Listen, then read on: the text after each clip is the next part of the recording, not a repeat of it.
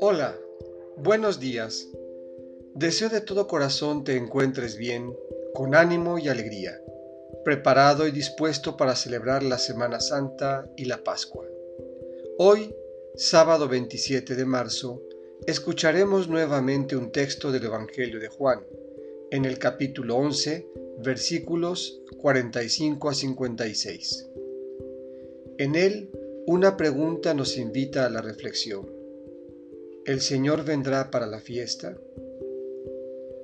Del Evangelio según San Juan. En aquel tiempo, muchos de los judíos que habían ido a casa de Marta y María, al ver que Jesús había resucitado a Lázaro, creyeron en él. Pero algunos de entre ellos fueron a ver a los fariseos y les contaron lo que había hecho Jesús. Entonces, los sumos sacerdotes y los fariseos convocaron al Sanedrín y decían, ¿qué será bueno hacer?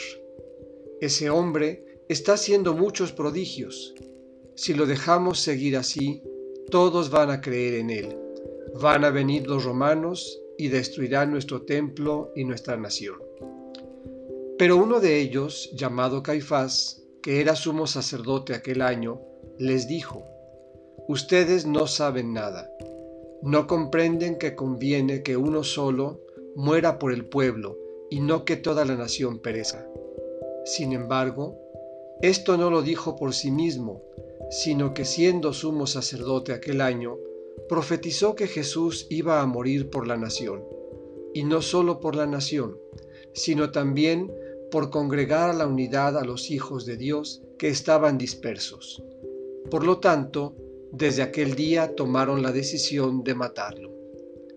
Por esta razón, Jesús ya no andaba públicamente entre los judíos, sino que se retiró a la ciudad de Efraín, en la región contigua al desierto, y allí se quedó con sus discípulos.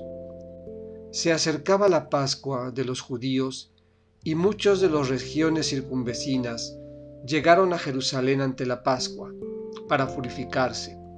Buscaban a Jesús en el templo y se decían unos a otros, ¿qué pasará? no irá a venir para la fiesta? Esta es palabra del Señor. Jesús se retira cuando se siente amenazado, se aleja. ¿En algún momento tú lo has alejado de tu vida?